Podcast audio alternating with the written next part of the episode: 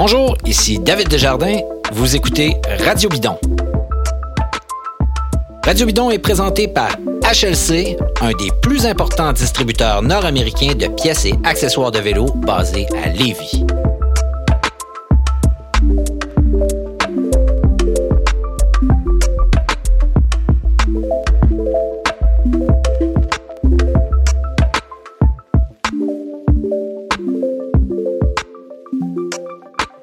Messieurs, dames, bienvenue à cet épisode de Radio Bidon. Je suis Emmanuel Moisan et c'est à moi qu'incombe la lourde tâche d'animer ce 112e épisode. David Desjardins étant parti euh, s'attendrir les mollets dans les plus grands cols d'Europe. Euh, J'ai beau être une verte recrue à l'animation, je suis aujourd'hui flanqué de deux alliés de taille, Simon Drouin de la presse. Salut Emmanuel et euh, Louis Bertrand, maître de cérémonie des Grands Prix et voix bien connue des amateurs de cyclisme québécois. Bonjour Emmanuel. Alors, euh, bonjour messieurs. Euh, avant de tomber dans le vif du sujet et de parler des, des, du retour des Grands Prix cyclistes de Québec et Montréal, j'aimerais qu'on prenne quelques instants pour parler de la, la, le, du Tour d'Espagne, de la Vuelta à España, qui euh, dispute aujourd'hui même sa 18e étape. Euh, une course qui, euh, a démarré euh, de façon assez surprenante avec six changements de, de, maillot rouge dans les six premières étapes. Et euh, Remco Evenpool s'est emparé du maillot rouge euh, à cette sixième étape et survole depuis ce temps-là euh, la course. Il semble vouloir tenir la distance. Il y avait Roglic à ses trousses jusqu'à tout récemment. Roglic qui est euh, encore une fois victime d'un de, de, peu de malchance, qui était à l'attaque à l'attaque et qui a euh, chuté, a dû abandonner par la suite. Euh, D'autres, d'autres trucs qu'on retient là, de cette Vuelta-là, euh, d'abord l'éclosion aussi de l'Espagnol Ayuso, tout jeune. Euh, Louis Bertrand, tu as bien suivi la Vuelta jusqu'à maintenant. Quelle est ta, ta lecture de, de, la course?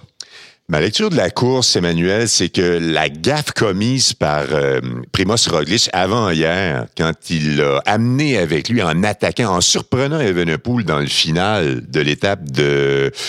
On est jeudi, mardi, euh, il se rabat sur Fred Wright, cause sa propre perte. Ma lecture de la course, c'est que Roglic allait pousser Evenepoel dans ses derniers retranchements au cours de cette dernière semaine.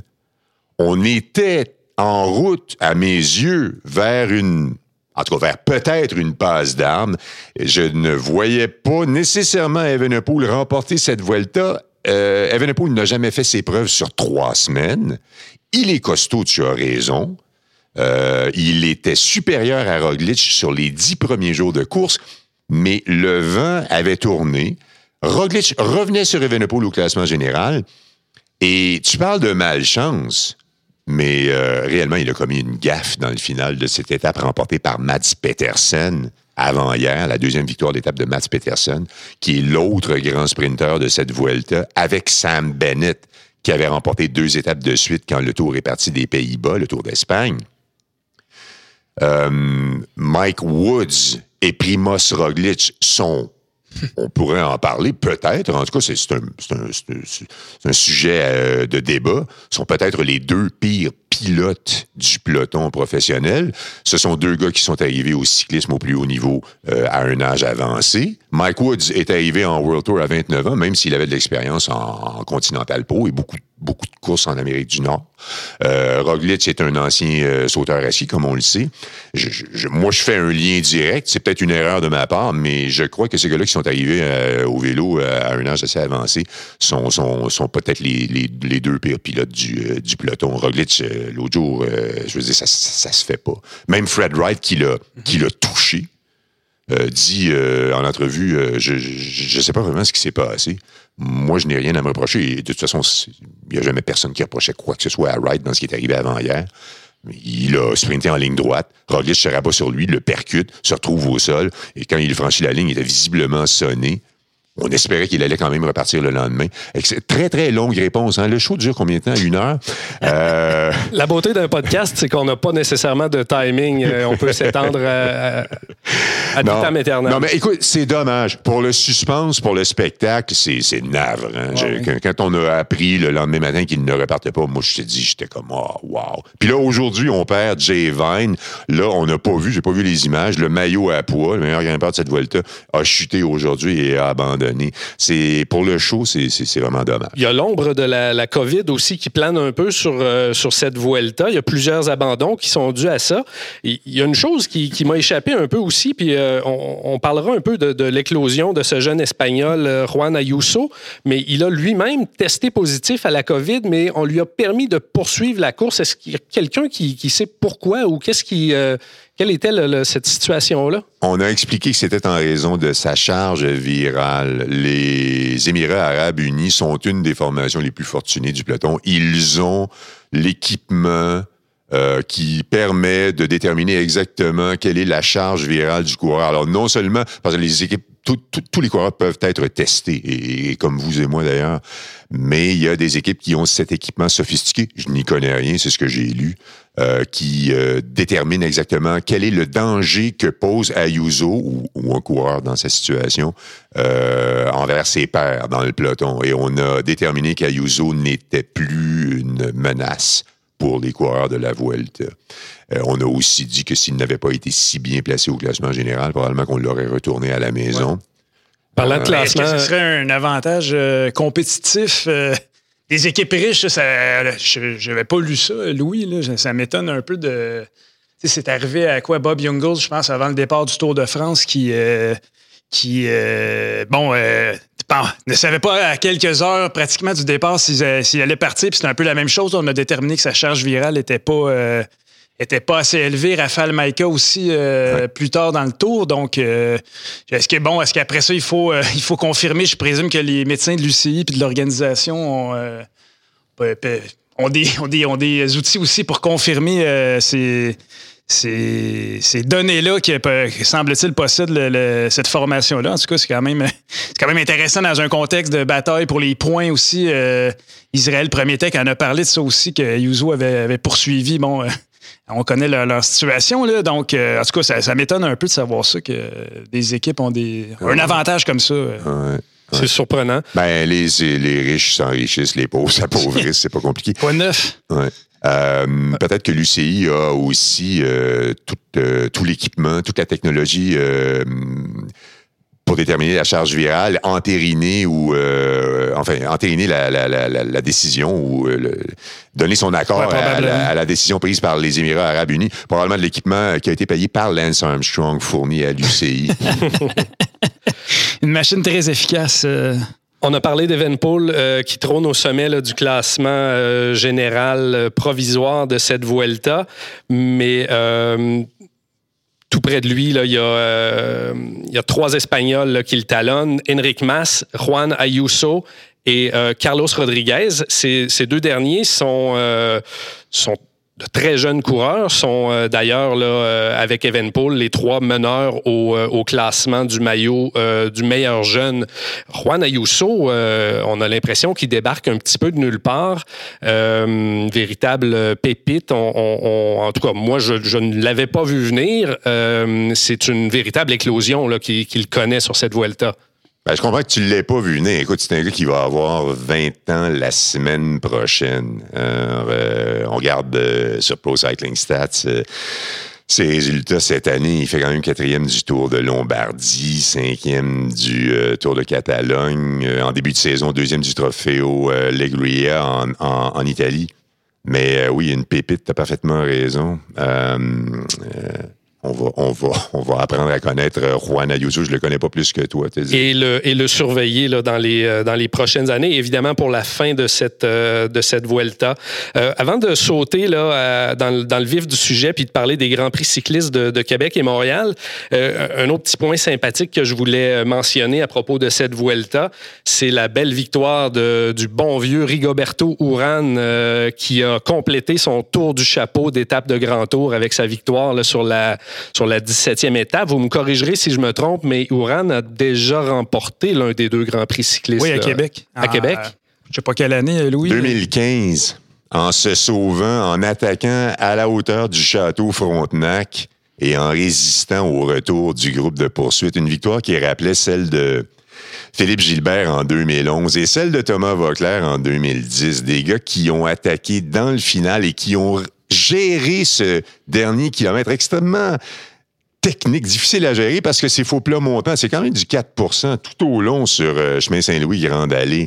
Alors, euh, c'est la victoire de l'intelligence. Je vais dire la même chose de la victoire d'étape de Rigoberto Urán hier. Il s'est joué de Jesus Herrada de la Cofidis qui était encore à 400 mètres de la ligne à l'avant. Oran luttait. Quand il a fait la jonction avec Herada, il l'a immédiatement semé.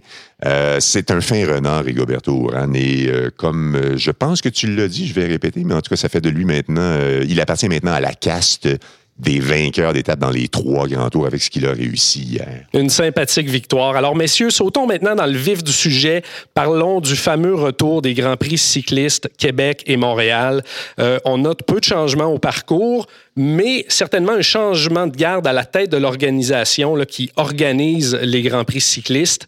Euh, Monsieur Serge Arsenault, l'organisateur des, euh, des, compétitions, qui a passé le flambeau à son fils Sébastien. On l'a vu euh, euh, tout aussi volubile que son père en conférence de presse hier. Presque, presque presque aussi, euh, presque aussi euh, volubile. La barre, est haute.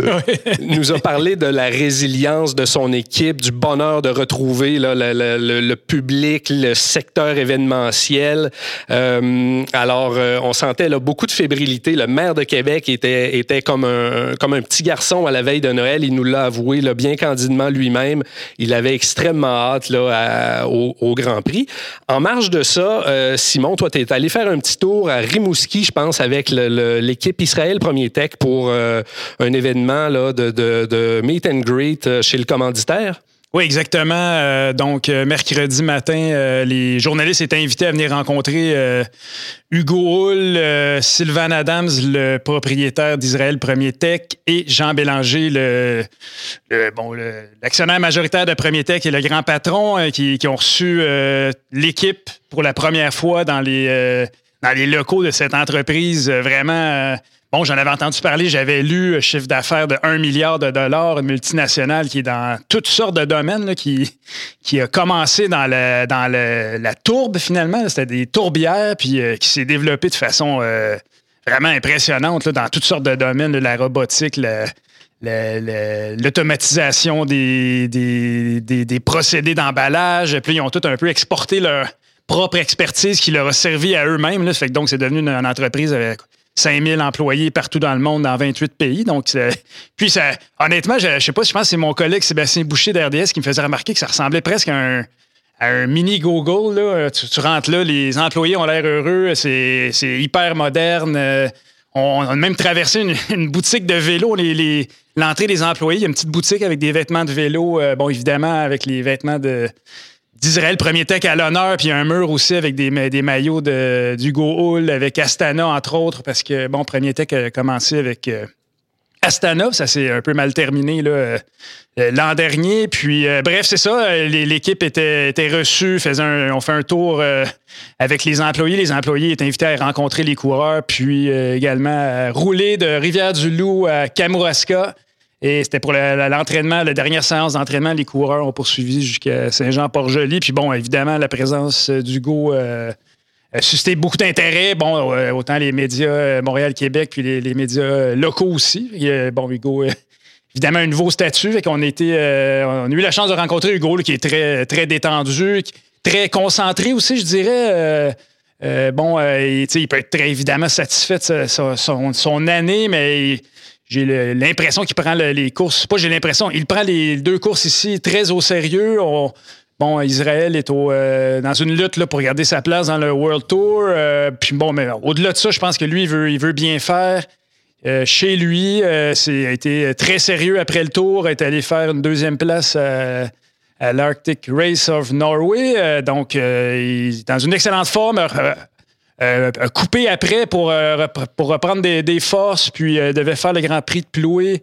Malheureusement, il était malade, une gastro avant, de prendre son, avion. Donc, un peu dans l'inconnu par rapport à sa condition en course. Là, mais il dit, bon, rendu là, d'habitude, quand, quand, quand je fais un grand tour, ma forme me suit jusqu'à la fin de la saison. Puis bon, on sait qu'il y avait une forme tout à fait exceptionnelle. Donc, ça a été vraiment sympathique, là, évidemment. Bon, une équipe québécoise avec des, patrons québécois qui sont assez, assez volubiles, particulièrement Sylvain Adams, le, le copropriétaire. je lui ai fait remarquer qu'avant le début du tour, il avait offert sa garantie personnelle que l'équipe resterait à World Tour l'an prochain. Puis je lui ai rappelé ça. Euh, puis bon, il a, évidemment, il a parlé un peu des malchances de l'équipe, la COVID. Ils ont fini à, sa trois au Tour de France. Ils ont eu ensuite euh, quelques succès euh, réjouissants ou en tout cas encourageants. Victoire de Seb Van Mark au, Maryland, la deuxième place du Go. Donc, en tout cas, ça a été vraiment une, une visite sympathique. Ça montre tout le sérieux de Premier Tech dans leur engagement envers le vélo. Le Jean Bélanger est un lui-même un, assidu de vélo, puis un, passionné, puis un amateur de vélo avant tout, puis il est devenu ami avec Hugo au fil des années. Donc, euh, Rivière-du-Loup, Kamouraska, on peut imaginer un bon vent de face, en tout cas, euh, certainement.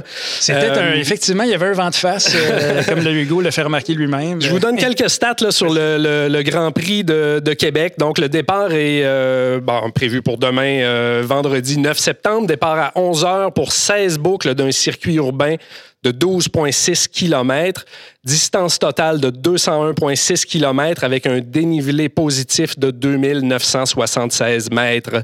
Euh, cette course-là euh, est à, est à l'horaire depuis 2010. Le premier vainqueur a été Thomas Vauclair. Euh, parmi les autres euh, vainqueurs de cette, euh, de cette course, on note Philippe Gilbert, Simon Gerrans, Robert Gessink, Rigoberto Urán, on en a parlé tantôt, Peter Sagan deux fois, Michael Matthews deux fois, et une personne qui a figuré très souvent euh, sur le podium à Québec, mais ne l'a jamais gagné, le médaillé d'or olympique Greg Van Avermaet. Euh, juste euh, pendant la conférence, juste après la conférence de presse hier, il y avait quelques petites rencontres individuelles avec certains coureurs. J'ai pris quelques minutes pour m'entretenir avec nul autre que Wout Van Aert. On écoute la petite entrevue que j'ai faite avec lui.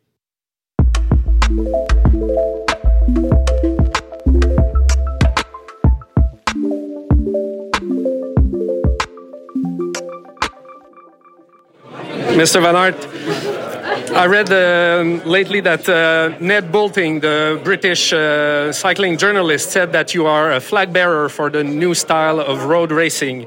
Um, do you think your presence here can change the way this race unfolds? Uh, yeah, we'll see. Sometimes uh, I like to. Um, how you say this? To cut traditions. That's nice, but uh, leaving a real mark. On the other hand, it's about winning the race and not about making the show. So uh, if I hear the experiences from my teammates, uh, especially Quebec is always a race where you really have to be patient and. Uh, with a long section along the river, you very often have uh, the race coming back together. So if you spend your energy too too early on, uh, you'll not make it. So yeah, we'll see. Good. Uh, have you already made plans for the cyclocross season? Is there any chance that we see you compete a full World Cup schedule and uh, your presence at the World Championships again this year? Yeah, I've been thinking about it, and for sure, a full World, World Cup schedule is, is not possible anymore. I mean, it's like 16 races now nowadays, so uh, that would be straight straight to cyclocross after uh, finishing the road season. So I, I gonna take a proper rest and do more like yeah what I did last year I think. And of course I like to, to compete again in the worlds, but uh, this decision we still have to make. We've seen you win on uh, different types of uh, circuits, but uh, on paper, which one of the Montreal or Quebec circuits uh, suits you best? I think yeah, probably Quebec. I think Montreal is it's really hard when uh, when it's a race from far yeah, really hard race from far up. Uh, I think uh, yeah, it's even more suitable for lighter guys, uh, guys like Pogacar, for example. Um, but yeah, in, in some in another way, when it's more control, I think also Montreal could suit me. Thank you very much.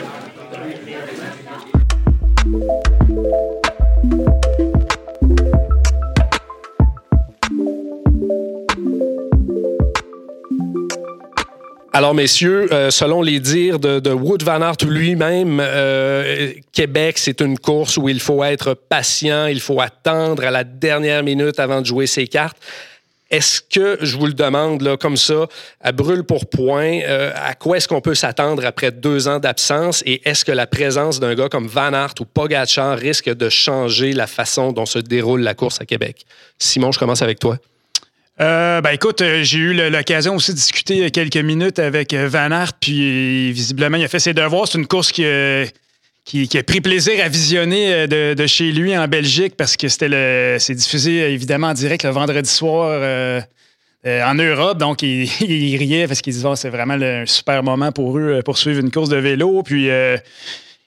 pour lui, honnêtement, je pense que pour le, scénario, à ses yeux, c'est d'arriver dans un un groupe réduit euh, dans, le dernier kilomètre, puis il dit, euh, il a dit quelque chose du style, c'est celui un peu qui a le courage euh, d'attendre le plus longtemps avant de, de lancer son kick ou de kicker dans les peut-être les 200-300 derniers mètres. Donc, moi, je m'attends à une, une, course assez classique, peut-être, ben, sans doute une échappée pas très dangereuse pendant en début de course ou après les deux, trois premiers tours, puis finalement, on revient sur eux quoi, avec deux, trois tours à faire, puis euh, avec les. c'est sûr que lui, bon, il va être, il va être surveillé, ça va être le. la pancarte, là. La pancarte, puis euh, moi, je m'attends, en tout cas, je m'attends à un, scénario classique avec peut-être 7-8 euh, gars qui, qui s'amènent dans les 200-300 derniers mètres pour, pour la victoire. Donc, mais en, en, même temps, Peter Sagan, grand vétéran, connaît très bien ses courses, dit euh, Vous allez voir, le, cyclisme a changé, ça fait trois ans. Euh, donc, lui tenait un peu le discours euh, on ne sait pas à quoi s'attendre. Moi-même, oui, j'ai gagné ici, mais tout peut arriver. c'est ça, il a vraiment souligné Vous allez voir, le, cyclisme a changé. Donc, je trouvais ça intéressant qu'un vétéran comme Sagan. bon, s'attendre à quelque chose peut-être de, nouveau. ça rend le, ça rend la perspective intéressante euh, pour, euh, pour vendredi. Euh, Louis, es-tu d'accord avec, avec tout ça? Ben oui, c'est sûr, copier-coller avec ce que Simon vient de dire. La, question que je me pose tout de même, c'est que si jamais il y avait sur les deux derniers tours à Québec un audacieux qui cessait, un, pas un coureur anonyme, un coureur titré, je sais pas moi. Leknesun. Leknesun, Giacomo Solo, n'importe qui attaque euh, à deux tours à peu près, là, ou dans les deux derniers tours, j'ai l'impression que Van Aert va avoir de la difficulté à se réfréner. J'ai l'impression que Van Aert va répondre à, une attaque d'un gars qui ou d'un groupe de un petit groupe de gars qui euh, parce que oui, logiquement, la course va jouer sur le dernier kilomètre, mais Sagan nous dit que le cyclisme a changé. Alors, euh, on, il a changé d'une certaine manière, euh, évidemment. On, voit. Puis la présence d'un Pogachar, ça, ça, fait quoi dans cette équation-là? C'est pas justement un gars qui pourrait y aller à, deux tours? Absolument. Absolument. Pogachar est un, autre attaquant intempestif. C'est son style. On verrait plus Pogachar euh, jouer, euh, peser sur la course à Montréal, à mes yeux, en raison du dénivelé. On est à 4600 ou 4700 mètres à Montréal. Peut-être un terrain qui conviendrait plus à, à Pogachar. Et Québec plus pour un puncher comme Van Quoique, euh, Pogacar est un grimpeur puncher. On le sait. Il a quand même oh. une, attaque, une explosivité, Pogacar. Alors, euh, eh, tant mieux pour l'organisation. On a, euh, en tout cas, à mes yeux, le, plateau le plus, le plus relevé de l'histoire, la jeune histoire. On est à la 11e édition cette année. Je ne crois pas qu'on ait eu un, peloton de ce calibre. D'année en année, on a tout le temps eu de très gros noms ici. Mais il n'y a pas de petits coureurs dans le cyclisme professionnel à ce niveau-là. C'est pas, euh, c'est pas, euh, on n'a pas, eu, on a pas eu un peloton de la Ligue américaine en 2017 pour un peloton de la Ligue nationale cette année. On a toujours, mais vraiment, franchement, je regarde le plateau. C'est drôle parce qu'en 2019, on, à mon souvenir, on disait la même chose. Puis c'était vraiment un, super peloton euh, qui semble s'enrichir d'année en année. Puis là, l'écart de trois ans y a toutes ces jeunes vedettes qui sont, qui sont arrivées, le Van Aert, Pogacar, euh, etc. Donc, euh, Pogacar, je ne sais pas, on, on, lui a parlé hier, il était... Euh, bon, je lui ai demandé Québec, Montréal. évidemment, il est comme un peu comme Louis disait, il se voyait peut-être davantage s'illustrer à, Montréal, bon, avec quand même un, beaucoup de plus de dénivelé de façon significative. évidemment, la montée plus longue. Puis bon, dans son équipe, il y a quand même des, il y a quand même des, des, des, coureurs qui peuvent gagner, qui ont, qui ont, une bonne pointe de vitesse. sais Diego Lucie, euh, bon, euh, Rui Costa, donc des, coureurs qui, qui, savent, euh, qui savent gagner ici. donc, ça, ça, le scénario. Tu parlais de, de Nizolo. Israël aussi a des plusieurs, tu deux ou trois coureurs qui peuvent, qui, peuvent tenter leur, coup de loin. Puis avec la présence de Van Aert, ben là, tous les coureurs ont intérêt à, tenter quelque chose peut-être un, peu plus tôt.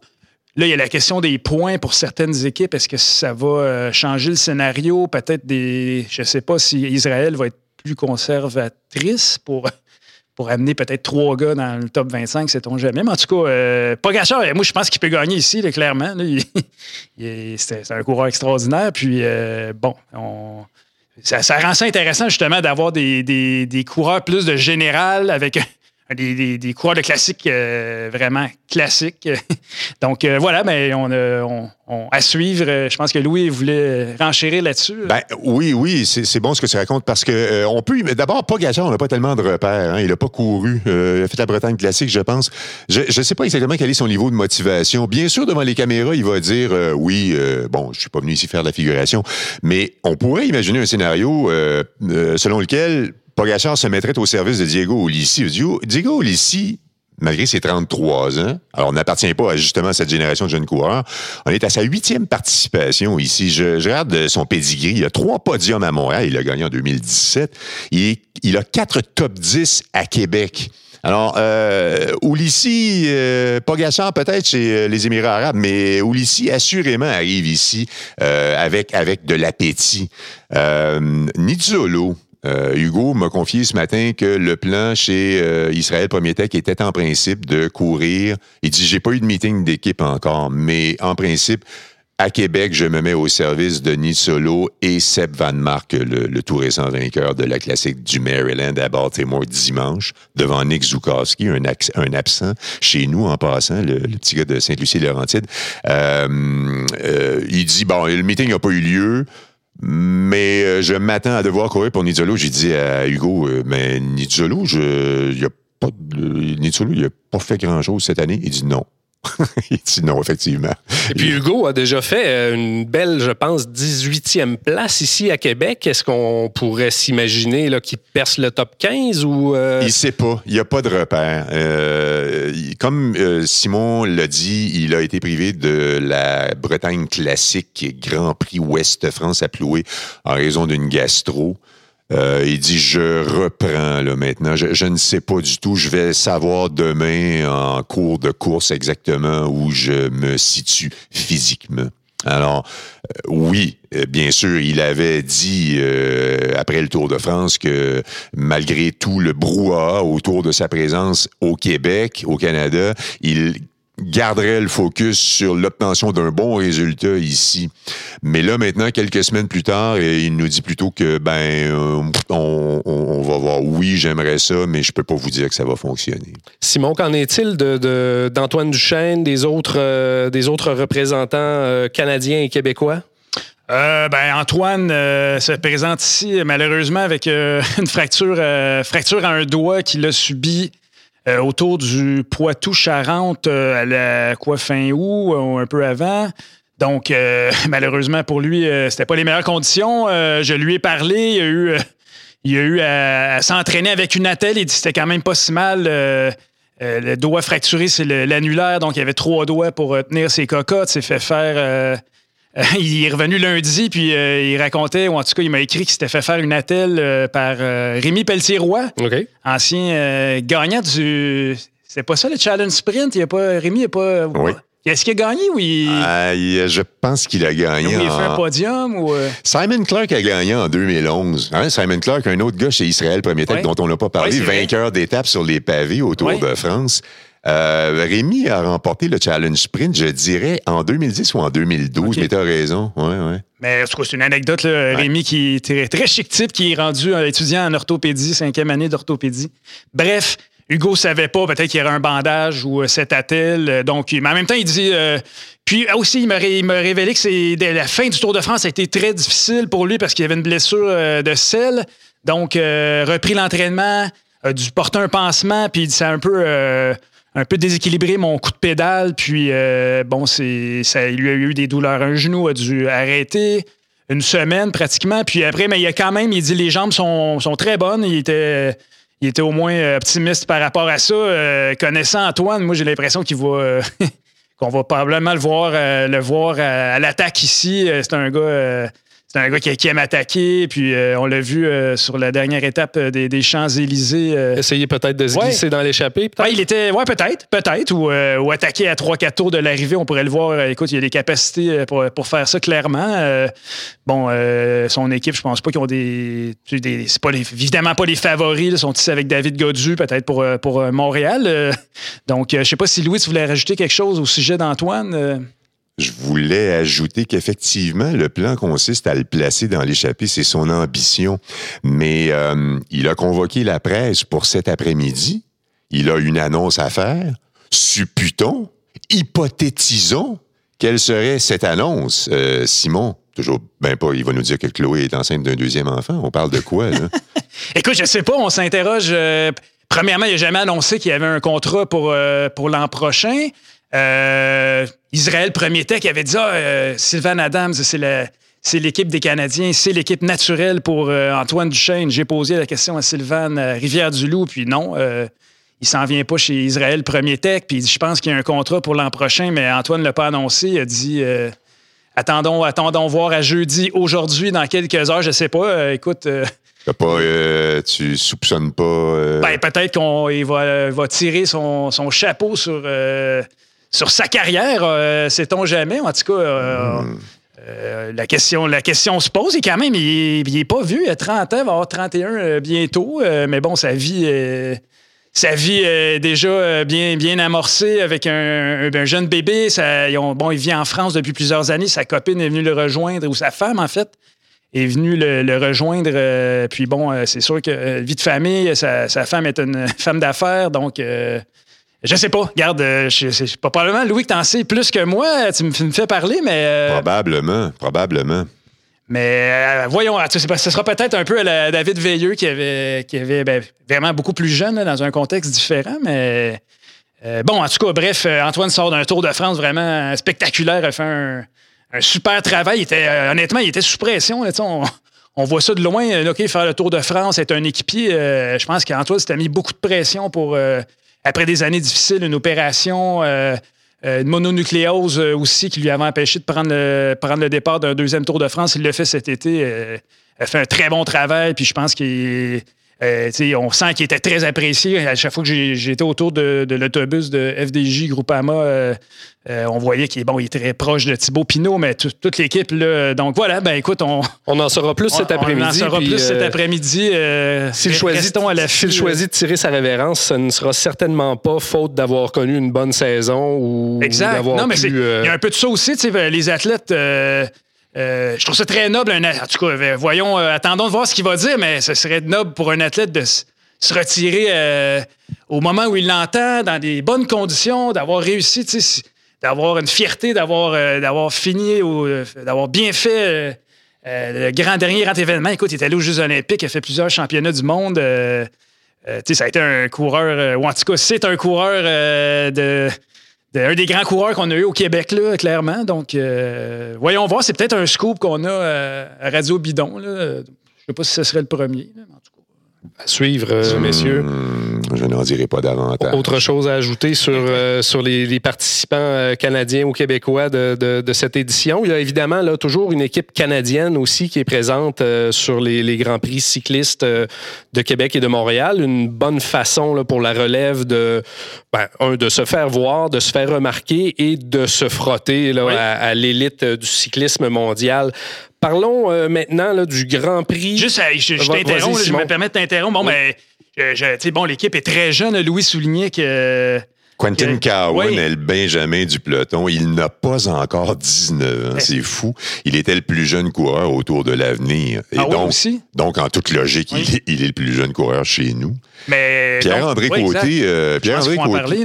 Pierre-André Côté de Saint-Henri-de-Lévis, qui est, en fait, qui est natif de la Gaspésie, avait été l'un des animateurs du Grand Prix de Québec 2017 à l'âge de 19 ou 20 ans. Il est de retour maintenant, il porte le, champion de- le maillot de champion canada- canadien sur route. Mais regardez côté, euh, dans l'échappée à Québec en 2017 et en 2018, c'est une belle équipe. Il manque des éléments. Oui, c'est ça. Euh, je parlais de Nick Zukowski. Ouais. Euh, ben Nick Zukowski, il a refusé l'invitation de Cycling Canada. Il euh, était engagé par Human Powered Health et son directeur euh, sportif, Jonas Carney, sur le Tour de Slovaquie à côté de. Et il a jugé qu'il ne pouvait pas être à son meilleur et au Canada et euh, en Slovaquie. Il y a quand même des, des obligations contractuelles envers son employeur. Euh, Cyclisme Canada, de toute façon, fait payer les jeunes pour leur présence au Québec. Euh, on pourrait même euh, digresser et euh, s'en aller sur le dossier de la participation, de la non-participation d'Hugo Hull, Guillaume Boivin et Antoine Duchesne au prochain champion, championnat du monde Et à Wollongong, en Australie, et Michael Woods. Euh, Cycling Canada ne payait pas les dépenses, devait payer leur billet d'avion. Euh, les gars ont dit euh, FU, Cycling Canada. Euh, Nick Zukowski, Charles-Étienne Chrétien, des gars qui ne sont pas ici, euh, à qui Cyclisme Canada, au sein de l'équipe nationale, ici au Grand Prix de Québec et Montréal. Des gars à qui Cyclisme Canada a dit euh, vous payez vos billets d'avion euh, et puis vous nous versez 75 dollars par jour ici pour le fonds d'aide aux jeunes coureurs de- Aïe, aïe, du aïe. Canada. Alors les gars ont dit ben euh, moi je m'en vais courir le Tour de Slovaquie. euh, Avec raison, on le comprend. Puis Pierre-André, euh, il fait. euh, ne fait pas le Grand Prix de Montréal, donc il, pour, aller, euh, pour aller en Europe, là, euh, pour son équipe, lui Ah. aussi. ouais. Ça c'est une information que j'avais Ouais. pas. C'est c'est ce que j'ai lu euh, dans un texte de mon confrère Jean-François Racine dans le Journal de Québec. Bon, parce que moi, j'ai lu que Côté faisait les deux, mais bon. À, à- à suivre. Mais qui, qui le remplacerait à Montréal? J'en sais rien, j'en sais rien. Peut-être toi, Louis, euh, écoute, euh, et autres, ça te connaît. Là, euh, T'es dans une forme exceptionnelle, tu roules de 12 mois par année maintenant. donc, Ouais. euh, Ben, si je prends le départ du Grand Prix de Montréal, je vais te dire une chose. euh, Je vais vraiment prendre une chambre d'hôtel à, à la mi-course puis finir ça le lendemain. Parlant de Euh, Montréal, messieurs. Ben, je- juste, euh, excuse-moi, ça fait deux fois que je t'interromps, je suis pas gêné. Là, euh, écoute, t'as pas le statut euh, de, de David. Là, Non, euh, c'est ça. J'oserais pas, j'oserais pas interrompre. David euh, intimide, si ah je oui, comprends bien. un peu hein? comme ça. Mais non, mais Guillaume Boivin, c'est aussi, je m'in- je m'interroge un peu sur. euh, J'ai hâte de voir, en fait, euh, écoute, il est souvent bien fait à Québec. C'est un coureur qui. tu sais, Qui, qui est bon dans ce, ce genre de course-là, de placement, de y frotter. Bon, il y a des. in- tu sais, Il y a des. Il y a des. des, euh, il y a le collectif à respecter aussi. J'ai hâte de voir ici un tour, de France difficile. Euh, euh, T'es arrivé là dernière minute. Euh, bon, euh, là, est-ce que, est-ce que la forme va en montant? Souhaitons-le lui? Il disait qu'il avait historiquement connu des, des bonnes fins de saison euh, avec le Tour de France derrière la cravate. Euh, moi, j'ai hâte de voir ce que- ce que- ce qu'il va pouvoir faire, euh, en particulier, évidemment, à Québec, là, où, il, où il a déjà, je pense qu'il a déjà été le meilleur Canadien ici, sauf erreur. là. Donc, euh, Trois années de suite et Ah oui? euh, une fois à Montréal également. Sa neuvième participation au World Tour. L'un des huit coureurs présents cette année à avoir vécu la toute Ah. première édition en 2010. Je l'ai croisé par hasard sur la route à vélo, Guillaume, en Estrie, trois ou quatre trois semaines après euh, l'arrivée euh, sur les Champs-Élysées. Et il me disait maintenant, après ce tour, tu as écrit un excellent papier sur lequel euh, Guillaume, ou dans lequel Guillaume disait qu'il n'avait pas pris plaisir Ouais, à ouais. ce Tour de France, appelé à remplacer à la dernière minute. Je pense que c'était Daryl MP. Ouais, exact, exact. Il est arrivé à 4 kilos de plus que son poids sur le Oui, départ du Tour de France 2021. Il dit maintenant, quand je l'ai vu en essai, il dit maintenant j'ai les jambes que j'aurais voulu avoir sur le Tour de France. Je suis en forme. Alors c'est bon que tu parles de Guillaume Boivin. Il pourrait être un joueur, à- à- par- particulièrement à Québec, je dirais. Euh, le dénivelé à Montréal, c'est peut-être un peu moins dans les cordes, mais même s'il a été meilleur canadien à Montréal Mm. au moins une fois, Guillaume, c'était en 2010, je pense que c'était en 2019 qu'il a été meilleur canadien, Guillaume, à Montréal, ou sinon en 2018, en tout cas. Messieurs, on prend la 20 direction Montréal. euh, pour euh, une toute autre bébite, Montréal, en fait. Euh, départ prévu à 10h15 dimanche pour 18 boucles d'un circuit urbain de 12,3 km. Distance totale de 221,4 km. C'est au niveau du dénivelé que la différence est majeure. On parle de 4842 mètres. Avant de décortiquer un peu la course et tout ça, euh, lors des points de presse d'hier, je me suis euh, brièvement entretenu avec un ancien champion du Tour de France, Geraint Thomas. On écoute l'entrevue.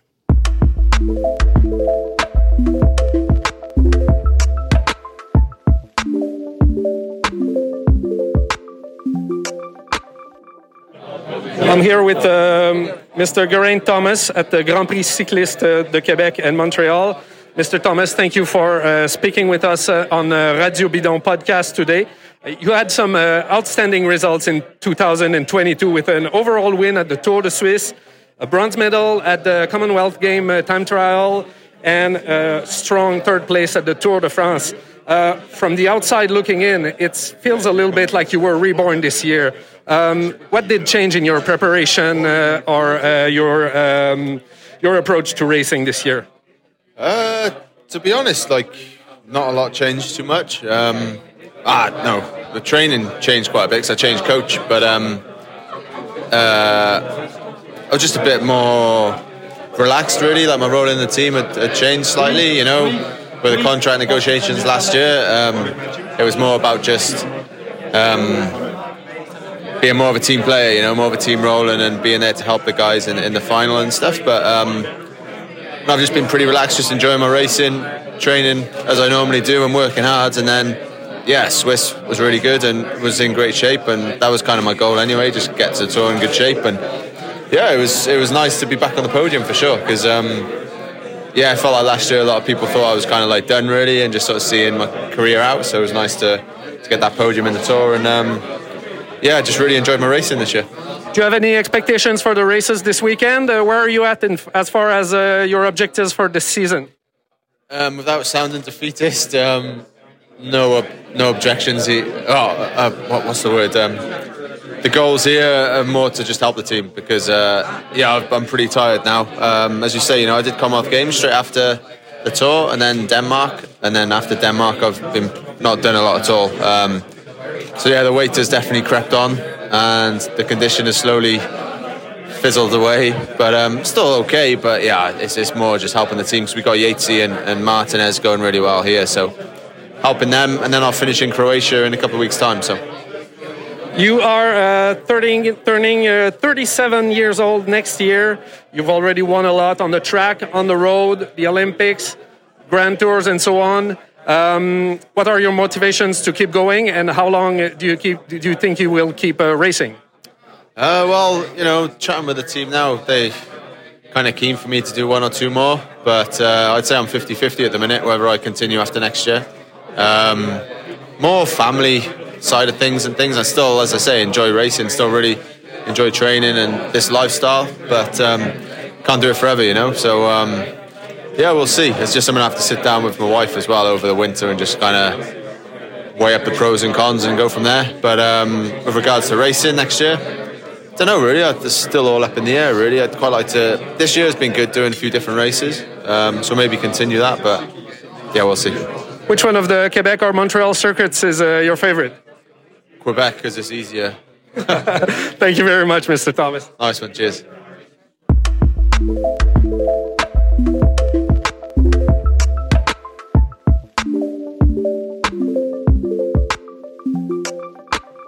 Alors, euh, généreux Geraint Thomas, euh, ancien champion du Tour de France et, et troisième position du Tour de France cette année à 36 ans. Vraiment, euh, chapeau à lui. Euh, Parlons du Grand Prix euh, cycliste de Montréal maintenant. Parmi les, euh, anciens vainqueurs, euh, on en parle de Robert Gesink, Rui Costa, Lars Peter Nordog, Peter Sagan, Simon Gerrans, Tim Wellens, Greg Van Avermaet, Diego Ulissi, Michael Matthews et Greg Van Avermaet encore une fois. Deux fois le doublé a été fait Québec-Montréal, Matthews en 2018, Simon Gerrans en 2014. Euh, Messieurs, je vous lance la question.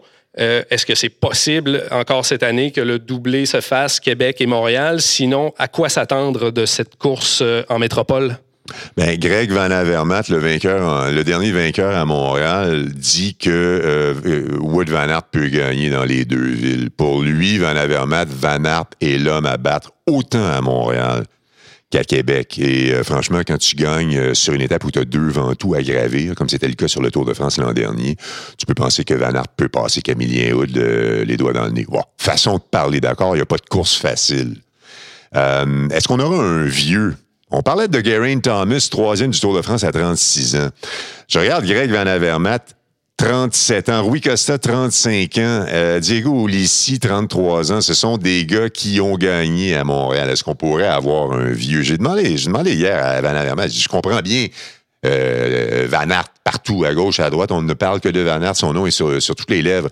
Mais toi, euh, tu peux nous faire un podium, tu le sens, je sais pas, tu es en forme. Il fait troisième du Tour du Limousin, cinquième du Tour de Wallonie.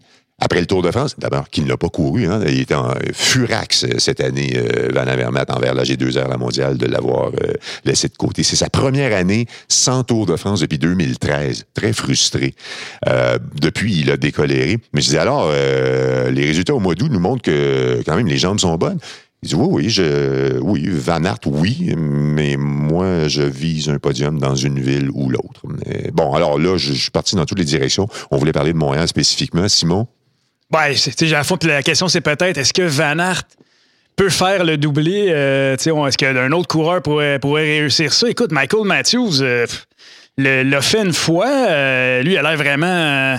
autant Hugo a dit Moi, j'ai dû me reposer après le tour, j'étais très fatigué. Michael Matthews, lui, il dit Moi, j'ai pas pris de pause. Il dit Je suis parti directement à, à l'entraînement en altitude pendant trois semaines. Donc, euh, lui, euh, c'est clair que lui va être dans une super forme. Euh, euh, en prévision, lui, c'est surtout en prévision des championnats du monde qui ont lieu deux semaines plus tard, je crois, après la course de Montréal.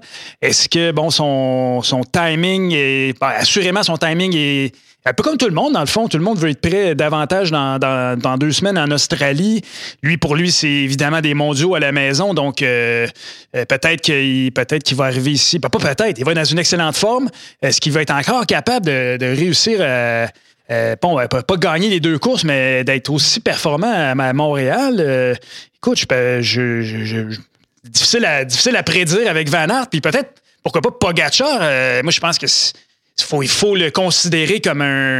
euh, bon, à part Van Aert, je pense que c'est peut-être le seul qui peut ré- réaliser le doublé.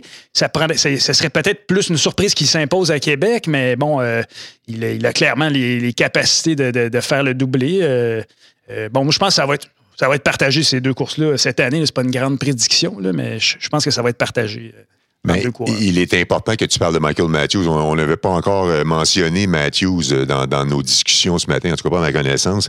Euh, les mondiaux à Wollongong, ça se présente à mes yeux, à mes humbles, à mes humbles yeux, ça se présente comme un duel Van Aert, euh, Michael Matthews. Il court chez lui. Il est effectivement en forme en ce moment, Matthews. Tu parles d'un stage en altitude après le Tour de France. Il n'a pas coupé, mais il a encore des ressources. Il est sorti en chasse-patate sur le Grand Prix de Baltimore dimanche, frustré d'avoir raté le bon wagon.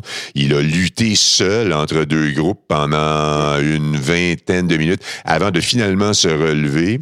Euh, disait hier, je me suis servi finalement de la fin de cette course-là à rouler en peloton comme un entraînement en vue de Québec et Montréal.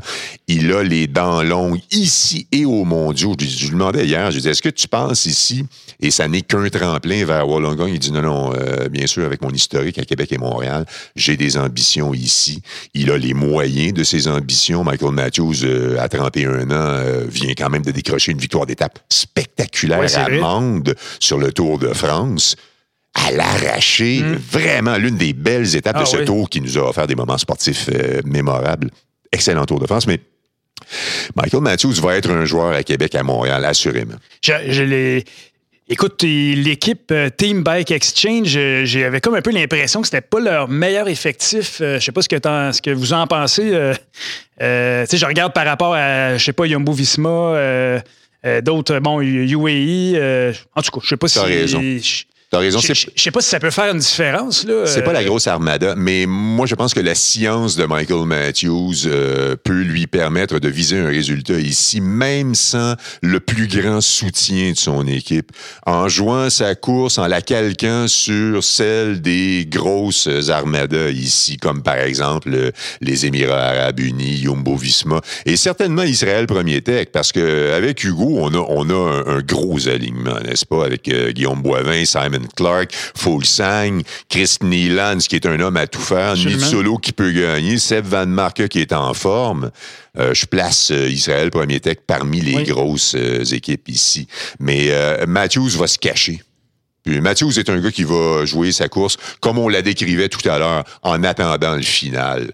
Parce qu'il a réglé les sprints euh, trois fois sur quatre en 2018 et 2019 à Québec et Montréal. Je lui ai demandé si, euh, s'il se voyait justement gagner en solo comme euh, Amande au Tour de France. Il riait. Il Ah non, là. C'est impossible. dit c'est impossible, là, euh, trop rapide, il y a trop de. Il y a trop de, de- de- d'endroits sur le circuit où c'est très rapide. là, donc, euh, il dit euh, non, ça ne se passera pas. Ici, il, parlait de, justement des victoires dans le dernier kilomètre là, de, de Vauclair, Ouran, etc. Ouais. C'est peut-être la, Ouais. la façon. euh, je pense que Philippe Gilbert, c'est celui qui, avait, qui, a lan- qui s'était détaché le plus loin. euh, Philippe Gilbert en quoi, 2011. 1,5 ou dans le, Oui. la côte du glacis, je oui, crois. oui. Ah, oui, exact. C'est ça, à peu près à 3 km. Si vous avez, du temps à perdre ou à gagner, rendez-vous sur, allez voir sur YouTube le final du Grand Prix de Québec 2011. Vous allez voir la victoire de l'intelligence. Cette année-là, 2011, c'est l'année absolument folle de Philippe Gilbert. Il a tout gagné. Avec son, il a remporté le championnat de, Belgique sur route quand il est arrivé au Québec. Il portait son maillot tricolore, comme Vauclair l'année d'avant qui était champion de France, qui gagne à Québec.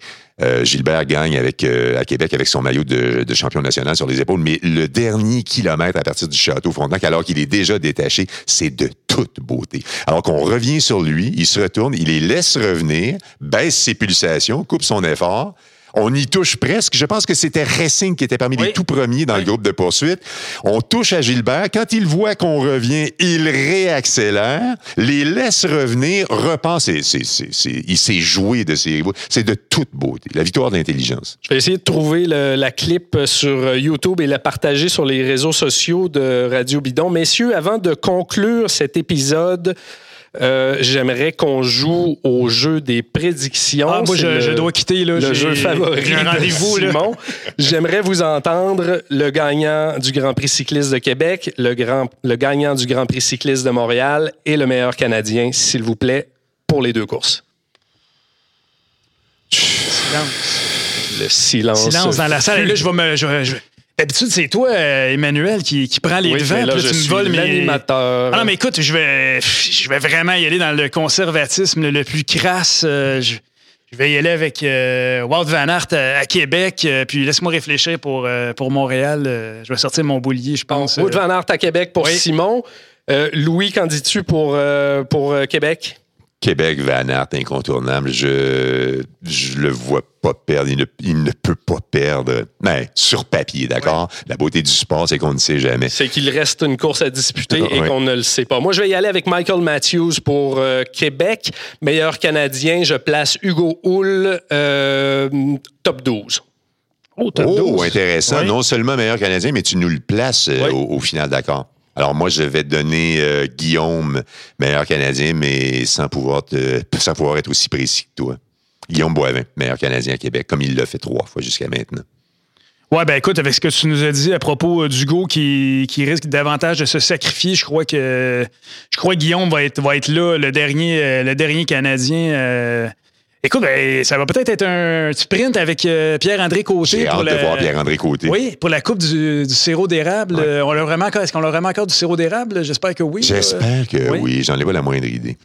Montréal, messieurs. Montréal, j'ai eu avec Matthews. Oh, intéressant, Matthews. Euh, Ouais. Écoute, euh, toi, euh, Emmanuel, Moi, tu- je vais mettre Van? Aert à Montréal. Van Aert à Montréal. Euh, bon, euh, je vais y aller avec un, un autre choix.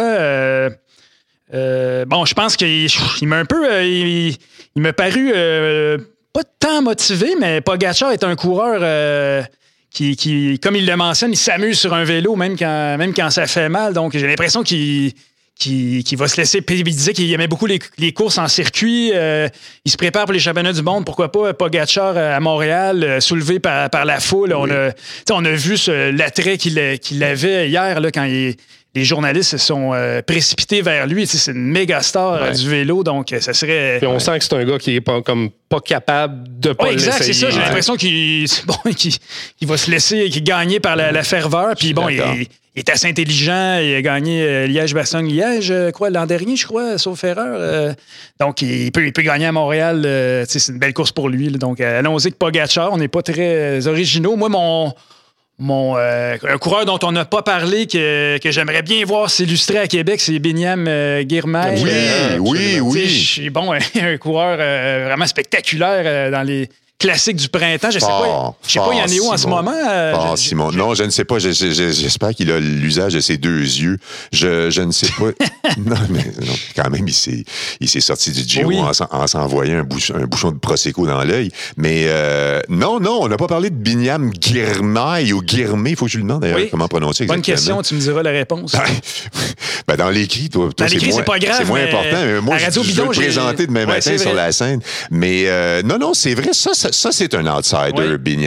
Oui. ici. Il a, il, il a le profil du coureur pour Québec. Euh, peut-être- moins à Montréal. il- Oui. C'est un coureur euh, qu'on l'a vu dans les classiques. Euh, Cibol, s'il est capable de, de, de se distinguer dans les bergs, euh, il est clairement capable de, de- de- de tourner avec les meilleurs dans, dans le, vieux, euh, dans le vieux Québec. Ouais. Euh, donc moi, j'ai très, très hâte. C'est peut-être le coureur euh, après Ward Van Aert que j'ai le plus hâte de voir euh, à Québec. Donc, euh, en tout cas, Ouais. C'est un gars que j'ai que- à surveiller, en tout cas, à tout le moins pour tous les spectateurs qui, qui vont être là, le Benyam Guirmain de Absolument. Tu vois, Intermarché, euh. sixième de la Bretagne classique, le 28 Ah ouais, bon, août, et donc il- quatrième du Tour du Doubs, qui est, euh, bon, c'est le Tour du Doubs, mais euh, c'est une course d'un jour, le 4 septembre, donc il y a, il y a quatre jours. Alors, il arrive chez nous euh, en forme, le champion d'Érythrée contre la montre. Il finira certainement comme étant le meilleur Érythréen euh, sur le parcours de Québec. Ça, c'est tu veux pas te mouiller. Hey, quel est votre meilleur Canadien à Montréal? Là, c'est Simon là, qui va se mouiller. le Ah, moi, je pense que ça va être Hugo. Je Ouais, pense moi que aussi. Hugo, euh, Moi aussi. avec les jambes qu'il a, Ouais. euh, il va avoir fait une course à Québec, aura davantage de liberté probablement à Montréal. Donc, euh, pff, euh, Hugo, là, il Ouais. gagne une- la façon dont il a gagné l'étape à fois, passe le mur de Pégard comme un, comme un jet. euh, euh, il- puis il va être transporté aussi, il est motivé. euh, les gens vont le- vont l'acclamer. Ça va être le fun. Ça va être vraiment. euh, Ouais. J'embarque avec vous, messieurs. pour la première fois, on a Ne un- soyons pas originaux. non, mais on, On a un aller pour la athlète. euh, logique. pour la première fois, on a un athlète. ben non, pas juste ça. Local, en tout cas québécois, parce que Michael Woods, bon, c'est un gars qui, qui, qui s'est illustré aussi à Montréal. Donc, euh, d'avoir un athlète local comme ça, qui, tu sais, ça- il y a eu les Coupes du Monde féminines sur le Mont-Royal avec euh, Lynn Bessette et Geneviève Janson. Ça, et la ferveur était vraiment, euh, vraiment. euh, moi, j'en ai un souvenir euh, très, très fort. Donc, euh, Montréal, il y avait beaucoup de monde pour les grands prix, avoir un coureur local. Donc, ça va être. euh, je pense que Hugo va être transporté euh, dimanche sur le. Mont-Royal. Ouais, D'accord. Messieurs, on sent bien la fébrilité sur la ville. Euh, on est extrêmement content de savoir euh, que les Grands Prix cyclistes de Québec et Montréal sont de retour.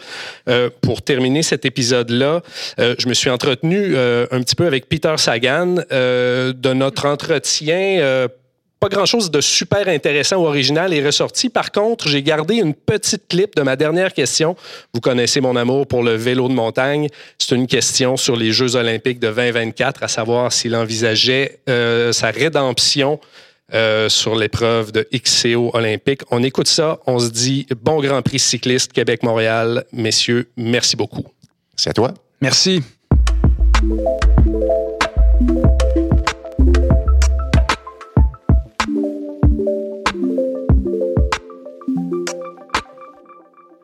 Quick question for you, uh, Peter Sagan. Is there any chance that we see you uh, competing on the mountain bike at the Olympics in 2024?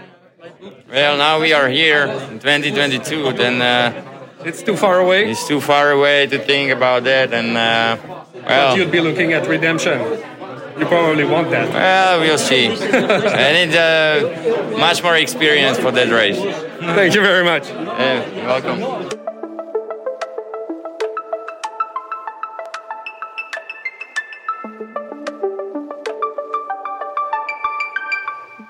Merci beaucoup à HLC, le présentateur de cette émission et de toute la saison de Radio Bidon qu'on accueille au sein de la famille avec grand bonheur. Merci Emmanuel Moisan, Simon Drouin, Gabriel Bourdage à la technique. Je m'appelle David Desjardins.